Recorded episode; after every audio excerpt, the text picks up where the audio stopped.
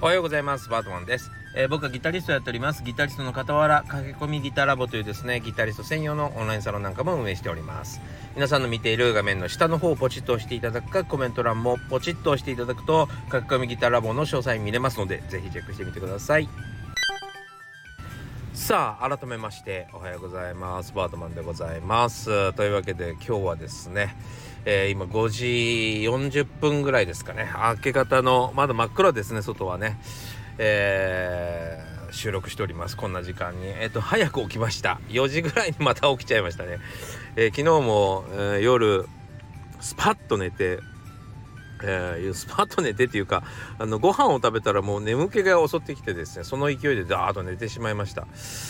えーあごめんなさいね。今ね結構ボーって音が聞こえてるかもしれません。あのね外がねマイナス1度なんですよ。めちゃくちゃ寒い今日。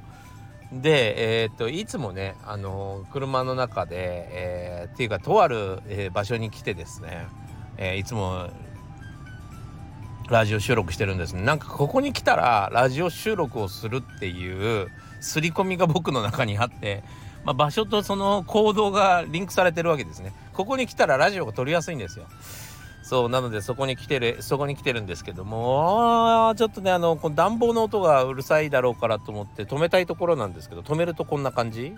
ほら静かでしょ？めちゃくちゃ静か。でもね今日マイナス1度でねさすがに寒くて今ちょっと暖房をつけておりました。はい。えーというわけでですね今日は効果のある努力の仕方意味のない努力の仕方っていうことでですねお話ししたいかなと思っておりますがその前にねちょっとね昨日ね結構びっくりしたことがあったんで先にここで言っちゃいます。あのね前もお話ししました Team って言って中国の、えー EC サイトですね。あちらからですねとうとうえーと企業案件という形になる、えーギターが届きました。えーアコースティックギター。でこれまああの開封動画みたいなのもですね結構好まれるからあのーまあ開封ちょっと待っとこうかなと思ったんですけどもえっ、とそのティームの方からティームって言う俺言ってるけどこれ、ね、英語だとティームっていうみたい。え何ていうの？あのアメリカだとティームって呼んでるみたい。えー日本語ではですねテムって読ませたいみたいね。どうも。わざわざテムって書いて送ってきました。あのー企業側が。自分の会社はテムと呼んでくださいみたいな感じで送ってきましたね。なのでテムでもいいと思うと思うんですけども、えーそのテムがねえーその箱から出した状態で商品を紹介してくださいということで、えーまあ指令が入ってましたんで出してみたんですよ。でまあ商品もチェックしないといけないしね。で見てみたらもうねめちゃくちゃいいんですよ。マジでマジでめちゃくちゃいいんですよ。あの、えードル換算するとですねなんと100ドルのギターです。100ドルのギターなんですけどあのめちゃくちゃいいんですよ。それは改めて動画でもご紹介しますけどここだけで先に言うとですねここだけで先に言いますとあのそうだな。なんかこうあまりこう比較するのもどうかと思うんですけどね。やっぱりあの楽器屋さんとかの店頭に置いてあるえー安いギターそれこそどのぐらいって言ったらいいかな、まあ、23万言ったらいいかな？23万ぐらいの安い。23万といえばもう完全に初心者セットってイメージですよね皆さんね。それで正解だと思うんですけどそれより安いんですよ。100ドルってことは100ドル以下なんですよ実は。1万3800円ぐらいなんですよ。僕あの送っていただいたやつはね。で1万3800円ぐらいのギターの割にはっていうどころじゃないぐらいヘッドがかっこよくペグが活かしていてえっ、と木の質感がなんかめちゃくちゃよくって 鳴りもすごくよくってあの何よりびっくりしたのがえっとねこれあのクロートにしかちょっとわからないと思うんですけど クロートって。まあいいか、えープロの人にしかわかんないかもしれないけどあのね原稿がだいたいもうとんでもなくプロでも苦労するぐらいですね。あの原稿が上げられていたり苦しむような設定になってるんですよ大体が。でもバッキバキにあの仕上げた状態みたいな感じ僕らが、えー、楽器修理工房に持って行って直してもらうような形で届きました要はナットっていうところがあって要はそのえっと、ネック要は指で押さえる方の一番てっぺんにですねプラスチックのプラスチックというか象牙あの牛骨だったりとか象牙だったりとかいろいろあるんだけど、えっと、そのあのパーツがあるんですよ。これをいかに削るかどこら辺まで削るかっていうところで、えー、引きやすさが決まってくるんですけどそれがねほんと修理工房に持っていったかのような仕上げできました。めちゃくちゃびっくりした。めちゃくちゃ開けた瞬間引きやすい。もうプロが使う状況で来てる。マジでと思って。であのなぜそれを楽器屋さんがしないかっていう理由があるんですよ。そうそれはねあのえっと、ギターっていうのはやっぱりあの木材ですので、えー、湿度とかに弱いんですね。でやっぱり国を渡ってきたりすると、えー、やっぱりすごくこう水分を吸ってしまったり逆に言うと吐き出しちゃったりして状況が変わってしまうんです。状況が変わってしまった時にもう使えない状況になってしまう時あるんですよあまりにもギリギリまで攻めると。そうちょっとこう木が曲がっちゃったりとか膨らんじゃったりして、えー、まあ、調整すれば治るんだけど、えー、あまりにもシビアにしてしまうと、えー、使えない状況変な音が出たりねビーンととかでしたりとか逆にあのすごく抑えにくくなったりするのであまり攻めた、えセッティングはしないんですけどめちゃくちゃ攻めたセッティングできて袋から開けても全然 OK な状態で引かせてくれる。めちゃくちゃびっくりした。そう、しかもなんかね、かっこよいんですよ。かっこよいんですよ。それに驚いた。はい。まあ、あの、ぜひちょっとあの YouTube 作りますしなんか企業案件って感じで作らなきゃいけないのでなんかあのいろいろ指令書が来て企業案件っていう感じで来てるんだけれども、えー、実は本当にめちゃくちゃいいよっていうことだけ先にお伝えしておきます。マジで。そして、なんかね、あのー、なんて言うんだっけ。なんかあのー、クーポンクーポン番号って言ったらいいかな。僕の、えー、YouTube から言ってもらうと1万5千円割引1万5千円分の割引クーポンがついてくるみたいな。あの実際1万5千円引いてくれるわけじゃなくてなんかいくら買ったら6千円とか、まあ、そういうのが合わさったら1万5千円分のクーポンセットね。でもすごいじゃない？だって送料無料でさ、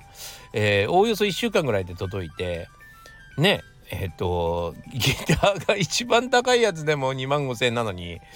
えー、それ多分2万5千円の買ったら多分6千円引いてもらえると思うんだよね。そうすると、えー、1万9千円とかってなっちゃうんじゃないかなと思うんだけどね。まあまあまあそんな激安なんですよ。しかもねあの返金保証もしてくれるっていうわけであの故障してたりしててもねあの返金してくれるんでめちゃくちゃ安心じゃないですか。そうなんかねいいと思います。びっくりしました。こんなクオリティみたいな。それまでなんかちょっと不安でいろいろ商品紹介してる YouTube のやつとか見て、なんかやっぱりなんか作りがチープだな、プラスチックがチープだなみたいななんかいろいろ見たんだけど、いや全然？いや全然ですよ。いや本当あの見てみてください。あのー、ちょっと YouTube できるまでちょっと待っててね。何歳からでも早弾きはできる。早弾きを諦めた大人ギタリストに夢を達成させた革命的な方法を詰め込んだ一冊がヤマハから発売。プロギタリストであり3.5万人 YouTuber 末松和人の1日10分40歳からの早弾き総合革命。購入は Amazon 全国の書店にて。ごめんなさいね。寒くて暖房つけちゃった。ちょっとぼーっと言う言うかもしれませんけど、ごめんなさい。えー、というわけでですね、今日は、えー、効果のある努力と意味のない努力というところでですね、お話ししていきたいなと思っています。えー、これはですね、えっと、元となるお話は、えっとね、努力の研究というのをされている研究者がいまして、まあ、心理学者さんですね。えー、アンダース・エリクソンさん、えリの言えないね、これ。アンダース・エリクソンさんっていう方がいらっしゃいまして、この方の一言から、えー、今日の話は始まります。で、なんて言ったかっていうとですね、もしあなたがチェスで上達したいと思うのならば、えー、対局に時間を使うよりもですね一人でグランドマスターの寄付を研究すべきだというふうに言ったと言われているんですね。はい。えー、というわけでですね、まあこの話を元にして話していきたいなと思うんですけどまあギターとか音楽の世界もですね、えー、やっぱり勉強というよりも練習というよりもやっぱり他人と一緒に演奏するとか、えー、ライブをするステージをする、えー、まあ例えば SNS に上げるための動画を作るとかっていうことばっかりですねまあやりたがる人がいるんですよ。でいいよね別にそのなんつうのギターを通してさ社会とつながりたい他人とコミュニケーションしたい。えー、って思うのはもうめちゃくちゃわかるんだけどねめちゃくちゃわかるんだけどここが一番難しいところであのいわゆるまあその演奏したり演奏を見せたり、えー、他人と一緒に演奏したりっていうコミュニケーションっていうのはですね上達は生まないんですよね上達は生まない。えっと、もっと言うとですねこれジョージ・ベンソンっていう人が言ったんですけどあのいわゆるその演奏というものはいいものだとライブっていうものはいいものだとさすがに上達をさせてくれるってことはないかもしれないけど他人の演奏を聞いててああその手があったかっていうふうには思わせてくれると。そう思い出させてくれる自分が勉強したことを思い出させてくれることはあるねと。そうなので、えー、まあその分、まあ自分で事前にたくさん勉強しておかなきゃダメなんですけどね。そう。というわけで、やっぱり上達っていうのはですね、一人で黙々とやるもんなんですよ。で、えー、一人と一人で黙々とやる時にもですね誰かと何かをやるという、えー、その例えばセッションをするとか演奏をするとかそのための練習をするっていうわけではなくて、えー、このエリクソンさんが言ってるようにですねグランドマスターの寄付を勉強するべきなんですよ。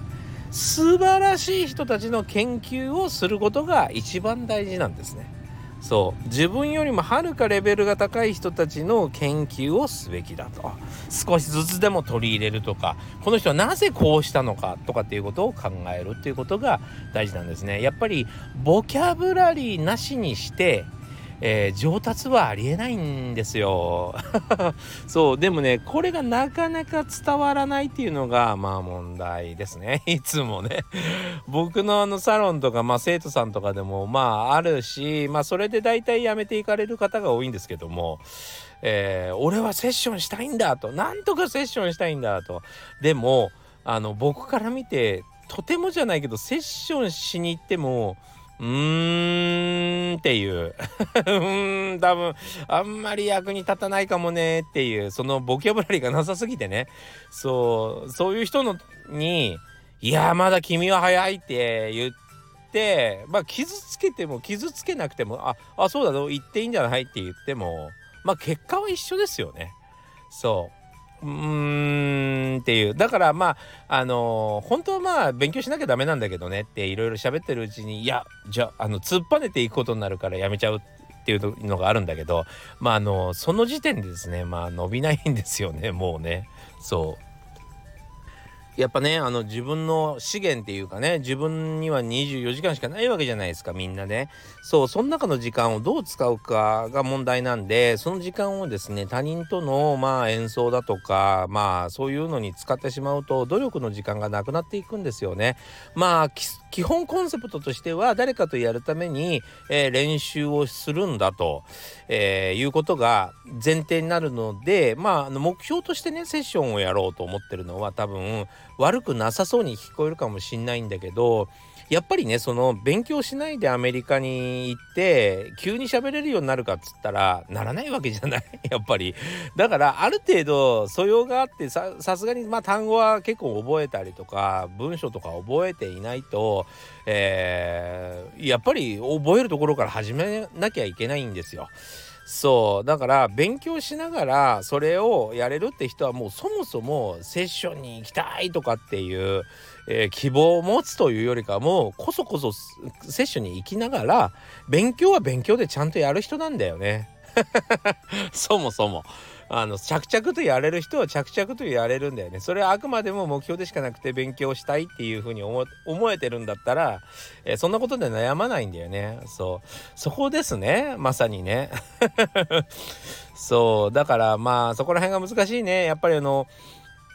なんていうのセミプロとかプロ志向とか言ってる人たちも結構このタイプが多くって要はプロっぽい活動をしているから私はうまいんだって勘違いしてる人たちも結構多くってでもなかなかこう評価されないから教えてくださいなんつってあのうちに来た時にはですね何の知識もないっていう